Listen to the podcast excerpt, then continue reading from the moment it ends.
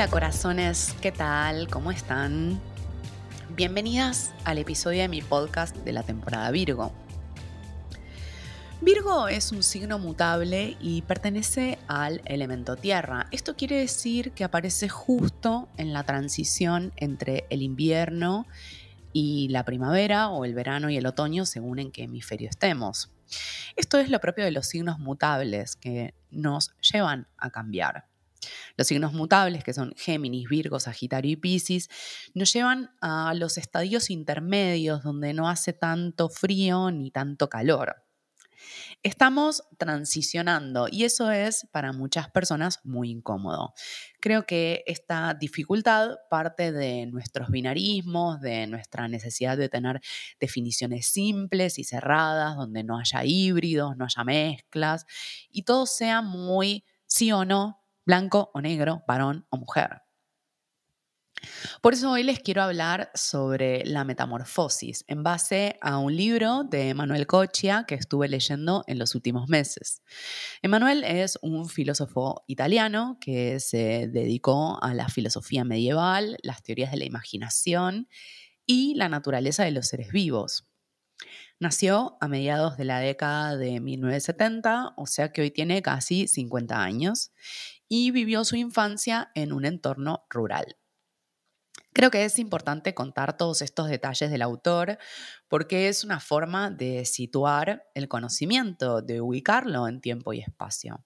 Yo creo que el conocimiento no es neutral ni objetivo, siempre hay un lente con el que se está mirando eso que llamamos realidad y podemos descubrir de qué está hecho ese lente cuando explicitamos el recorrido del autor. Y esto que digo aplica a Emanuel Cochia, pero también aplica a quienes nos dedicamos a investigar la astrología. Entonces, no es lo mismo un astrólogo varón europeo que nació en el siglo XIX que una astróloga trans que vive en Nueva York en el año 2022 el desarrollo teórico va a ser distinto. Entonces creo que el contexto es clave para entender justamente toda la investigación que haga esa persona después. Yo creo que ahora estamos viviendo tiempos de metamorfosis, no solo porque estamos en temporada Virgo, que es la época del año donde nos preparamos para el cambio de estación, sino porque desde mi perspectiva estamos en ese tiempo de metamorfosis de la humanidad. Creo que no tenemos mucha claridad y todavía estamos asimilando de un modo más o menos consciente los años de encierro, así como la necesidad de transicionar hacia otras formas de producción y organización social. Muchas de nosotras declaramos la necesidad de que este mundo se transforme, pero los cambios reales nos dan mucho miedo. Entonces, lo que hacemos es reemplazar. Reemplazamos los objetos que nos rodean por otros. Reemplazamos el queso de siempre por un sustituto vegetal. Usamos máquinas para reemplazar el trabajo humano. Reemplazamos la medicina alopática por medicinas holísticas. Hacemos reemplazos, pero secretamente esperamos que nada de eso nos modifique profundamente. Entonces, estamos haciendo cambios, pero no estamos haciendo una metamorfosis. Me parece que algo de esto también pasa con la astrología, el tarot, el reiki, los registros akáshicos, etc. Los tomamos como herramientas, o sea, como objetos externos que usamos según nuestra conveniencia. Pero internamente no está sucediendo una modificación profunda no estamos generando otras formas de habitar este mundo y de vincularnos. Creo que eso pide una transformación más profunda, es un proceso mucho más complejo, mucho más lento y que no lo podemos dirigir desde la voluntad o desde la conciencia, aunque hagamos cosas desde la conciencia para que eso suceda. Por ejemplo, tomar cursos y talleres o ir a la astróloga o ir a la tarotista. Entonces, hacemos cambios, pero no estamos haciendo una metamorfosis. Si pensamos a la astrología, el tarot o lo que sea como una herramienta. Nuestra cultura está muy habituada a pensar la transformación y el cambio siguiendo dos modelos, la conversión y la revolución. La metamorfosis no es ni una ni otra. En el proceso de conversión, lo que sucede es que cambia el sujeto, cambian sus opiniones, sus actitudes, su manera de ser, pero el mundo permanece idéntico. Cambia la forma en que se muestra el mundo, pero internamente hace falta un gran desarmado. La conversión muchas veces es la consecuencia de un camino interior que tiene muchas pruebas y muchas revelaciones, donde hay ejercicios de abstinencia y ascetismo y la conversión presupone también un dominio total y absoluto de una misma. Cuando digo esto, pienso en la práctica de los ayunos, que pueden ser ayunos de alimentos o pueden ser ayunos de determinados vínculos, de sexo, de medios de comunicación o de redes sociales. Entonces, hay un ejercicio de restricción voluntario. Hice muchas veces estos ayunos y creo que si son hechos con mucho amor y no desde el castigo. Por ejemplo, comí mucho, entonces ahora me castigo estando 48 horas tomando agua. Pueden traer información sumamente interesante, pueden ser muy reveladores, nos pueden traer la sensación de desintoxicarnos y por ende podemos sentirnos mucho más livianas después. Así que tienen su, como su beneficio este tipo de prácticas. Además, hay algo, la conversión es muy seductora porque nos da la sensación de que podemos con todo. Entonces, como pude restringir el consumo de porro, de amor romántico o de videos de TikTok, me siento muy poderosa.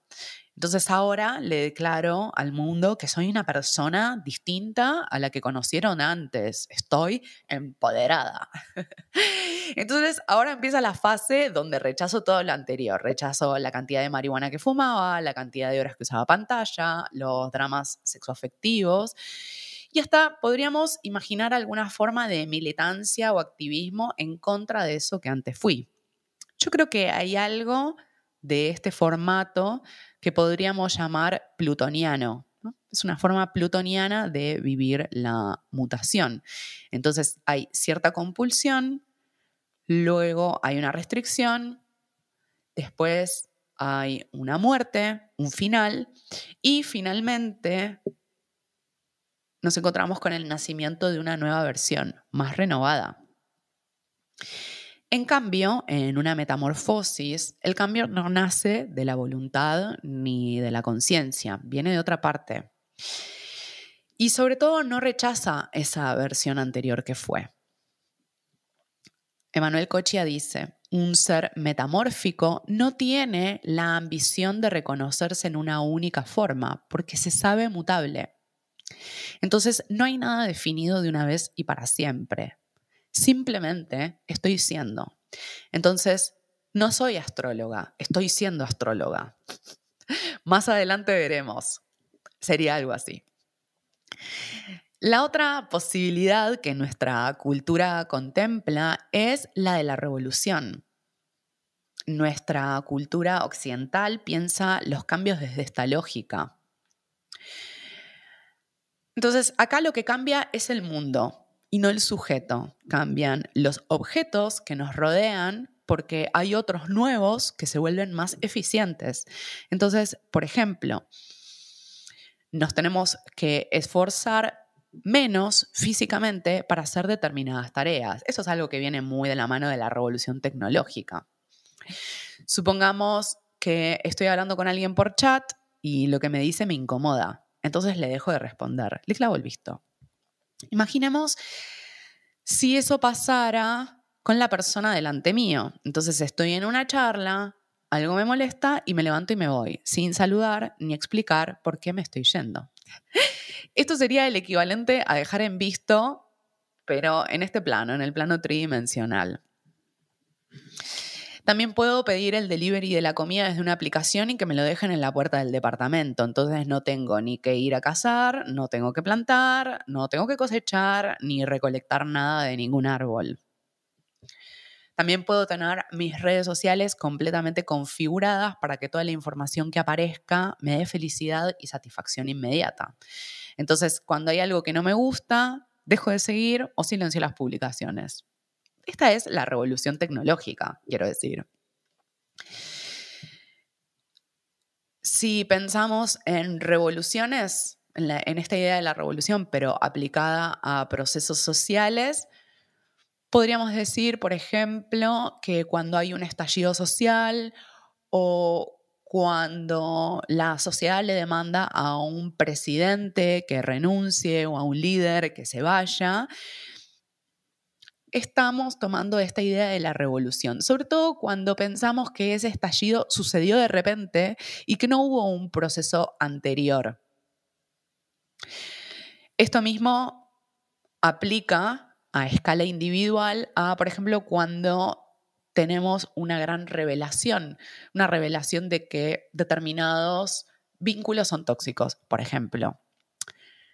Entonces yo creo que solo por tener la revelación que es una parte importante, esos vínculos ya se terminaron. Pero no estoy viendo cuáles son mis mecanismos inconscientes que me llevan a estar una y otra vez en vínculos tóxicos. Esta es una idea del cambio bien uraniana.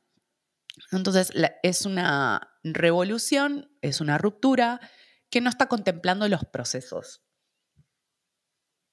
Como si las revoluciones a escala social fueran solamente ese momento donde se toma el poder, como fue, no sé, la toma de la Bastilla o cuando se picó en Chile a finales del 2019. Como si, insisto, no hubiera procesos anteriores, no hubiera tensión, no hubiera enojo, no hubiera descontento o no hubiera incluso la posibilidad de crear otras formas de vida. Esta idea de la revolución como cambio abrupto desconoce todo lo que hubo antes es la perspectiva que de algún modo finge demencia ante los cambios, sean individuales o colectivos. Y pensando un poco en astrología, además de que la, idea de la revolución es bien uraniana, pensemos en que usamos la palabra revolución como sinónimo de retorno, eh, que es básicamente el momento en que un planeta vuelve al mismo grado, minuto y segundo que lo tenemos en nuestra carta natal. Por ejemplo, en la revolución solar, que es esa carta que se, se, calcula para el momento en que el Sol vuelve al mismo grado, minuto y segundo, es ese momento conocido popularmente como el cumpleaños, la revolución solar. Entonces, la revolución solar, el retorno del Sol, es ese momento del año en que volvemos a nacer y que de algún modo nos remite a todos los cumpleaños anteriores, ¿no? Pasa eso. Entonces, es un momento nuevo, pero está vinculado a eventos anteriores. Entonces, es nuevo, pero a la vez trae un recuerdo. Y acá aparece algo que me parece que es como lo más disruptivo de la astrología, de la forma de vivir astrológica ya no a la astrología como una herramienta, ¿no? Volviendo un poco atrás. En astrología entendemos al tiempo de manera cíclica, eh, porque consideramos que un planeta puede retornar o revolucionar, pero nunca va a ser exactamente igual a cómo fue en otros momentos. Vamos a tener similitudes, pero también vamos a encontrar diferencias.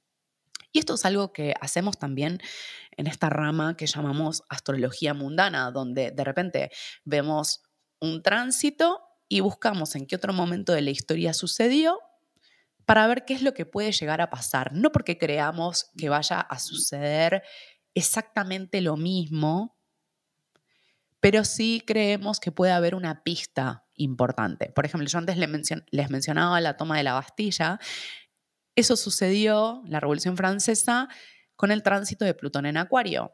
En el 2023 vamos a tener una muestra de Plutón en Acuario luego finalmente Plutón va a estar en Acuario en el 2025, si mal no recuerdo. Entonces, podemos imaginar que algo de eso va a suceder. Tal vez no sea en Francia, pero algo de esto de las revoluciones sociales, la necesidad de generar otras formas de gobierno, de pensar en otros derechos de ciudadanía, por ejemplo, derechos de ciudadanía de los animales. no va a ser exactamente lo mismo, pero hay una resonancia con eso que pasó a finales del siglo XVIII. Entonces, para la astrología, la revolución tiene algo de Virgo y algo de la metamorfosis de Manuel Cochia, porque estamos mapeando ciclos que tienen un timing bastante específico, pero también emocional, simbólicamente y energéticamente nos remite a otros momentos. Entonces, la revolución tiene para la astrología un componente más lunar y neptuniano, y a su vez cada situación es única e irrepetible, entonces tiene un, componente uraniano. La metamorfosis, desde la perspectiva de Manuel Cochia, se parece a un proceso donde hay continuidad y también hay cambios que no son dirigidos desde la voluntad ni desde la conciencia. Aunque creo que podemos colaborar con ese proceso consciente y voluntariamente. Esta es mi perspectiva. Por ejemplo, queremos aprender de astrología, entonces tomamos talleres o leemos libros. O queremos transformar nuestros patrones vinculares, entonces vamos a terapia y generamos un espacio de reflexión personal donde indagar en cuáles son los mecanismos inconscientes que nos llevan a vincularnos con personas que tienen las mismas características una y otra vez. Entonces hay algo que nace desde la conciencia, desde la voluntad, aunque después nos encontremos con un panorama o con otros temas que no pensamos que iban a aparecer en un primer momento. Eso me parece que es como interesante y es el componente más misterioso. Y voy a decir algo que vengo pensando hace rato. Yo creo que hay algo del activismo que también es una forma de colaborar consciente y voluntariamente con los procesos de transformación a gran escala. Aunque después, en ese activismo, empezamos a ver un montón de cosas de nosotras mismas y de la sociedad de la que formamos parte que no contemplábamos en un primer momento. Pero creo que hay algo de esa voluntad que es necesaria también para que un proceso se dé. Ahora, y retomando a Manuel Cochia, la en la metamorfosis no hay negación de las versiones anteriores, no nos da vergüenza eso que fuimos, ni nos castigamos por esas versiones del pasado. En la metamorfosis nos sabemos parte de un devenir que excede a la conciencia individual y colectiva, y yo diría, es un devenir que es cósmico y político. Bueno, corazones, hasta acá llegamos por hoy. Eh, puede ser que necesiten volver a escuchar este episodio que tiene un montón de data. Puede ser desde ya que no estén de acuerdo conmigo. Eh, voy a leer sus mensajes. No sé si voy a poder responder absolutamente todos los mensajes, pero les aseguro que los voy a leer. Em, si no escucharon el episodio que se llama La metafísica de las plantas, pueden escucharlo después. Es el episodio 38 y va un poco la línea de esto que les compartí hoy. Quiero pedirles que si están escuchando este episodio en Spotify o en YouTube, que le den seguir a este podcast. Eh, les voy a pedir también que me pongan cinco estrellitas en la valoración del podcast, porque todo eso me ayuda muchísimo con el algoritmo para llegar a más gente. Y gracias de antemano por compartir este podcast en las redes sociales. Esto es eh, muy importante para mí. Por último, quiero contarles que este es el último episodio de la tercera temporada. Eh, que estoy en una metamorfosis, en una conversión, en una revolución, en todo eso. Eh, y no tengo muy claro cuándo volveré, pero calculo que voy a volver. Eh, si me extrañan, pueden escuchar alguno de los episodios más viejos, que hay entrevistas, hay desarrollo de temas, algunos capítulos son más astrológicos que otros. En fin, eh, eso, gracias por estar acá y gracias por los mensajes de amor y yo les quiero infinitamente. Me pueden escribir a mi correo electrónico que es hola.lugaitan.com y pueden visitar mi página web lugaitan.com.